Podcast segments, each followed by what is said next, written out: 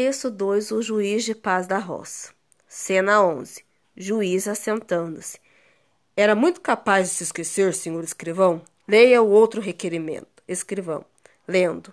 Diz Francisco Antônio, natural de Portugal, porém brasileiro, que tendo ele casado com Rosa de Jesus, trouxe esta por dote uma égua. Ora, acontecendo ter a égua de minha mulher, um filho, o meu vizinho José da Silva diz que é dele, só porque o dito filho da égua de minha mulher saiu malhado como seu cavalo. Ora, como filhos pertencem às mães, e a prova disto é que minha escrava Maria tem um filho que é meu, peço a Vossa Senhoria mande o dito meu vizinho entregar-me o filho da égua que é de minha mulher. Juiz, é verdade que o senhor tem o filho da égua preso? José da Silva, é verdade, porém o filho me pertence, pois é meu, que é do cavalo. Juiz, terá a bondade de entregar o filho de seu dono, pois é aqui da mulher do senhor? José da Silva, mas senhor juiz? Juiz, nem mais, nem mil mais. Entregue o filho, senão cadeia.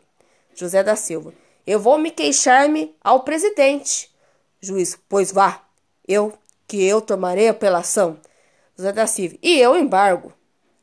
Juiz, embargo ou não embargue, embargue com trezentos mil diabos, que eu não concederei revista ao alto do processo. José da Silva. E eu lhe mostrarei, deixe estar.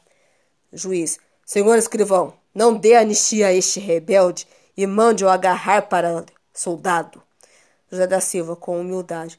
Vossa Senhoria, não se arrengue. Eu entregarei o Pequira. Juiz. Pois bem, retirem-se. Estão conciliados. Saem os dois. Não há mais ninguém. Bom, está fechada a sessão. Hoje Cansaram-me.